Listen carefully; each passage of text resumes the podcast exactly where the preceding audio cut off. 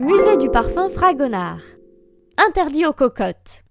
Juste en face de l'opéra, le parfumeur Fragonard propose un petit musée qui ne paye pas de mine et pourtant.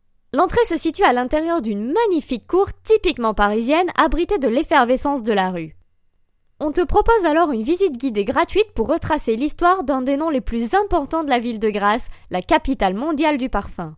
La visite se termine par une présentation des différentes fragrances de la marque à un prix très correct. Buzzy Tip. C'est un lieu idéal pour trouver un parfum original, rare ou classique.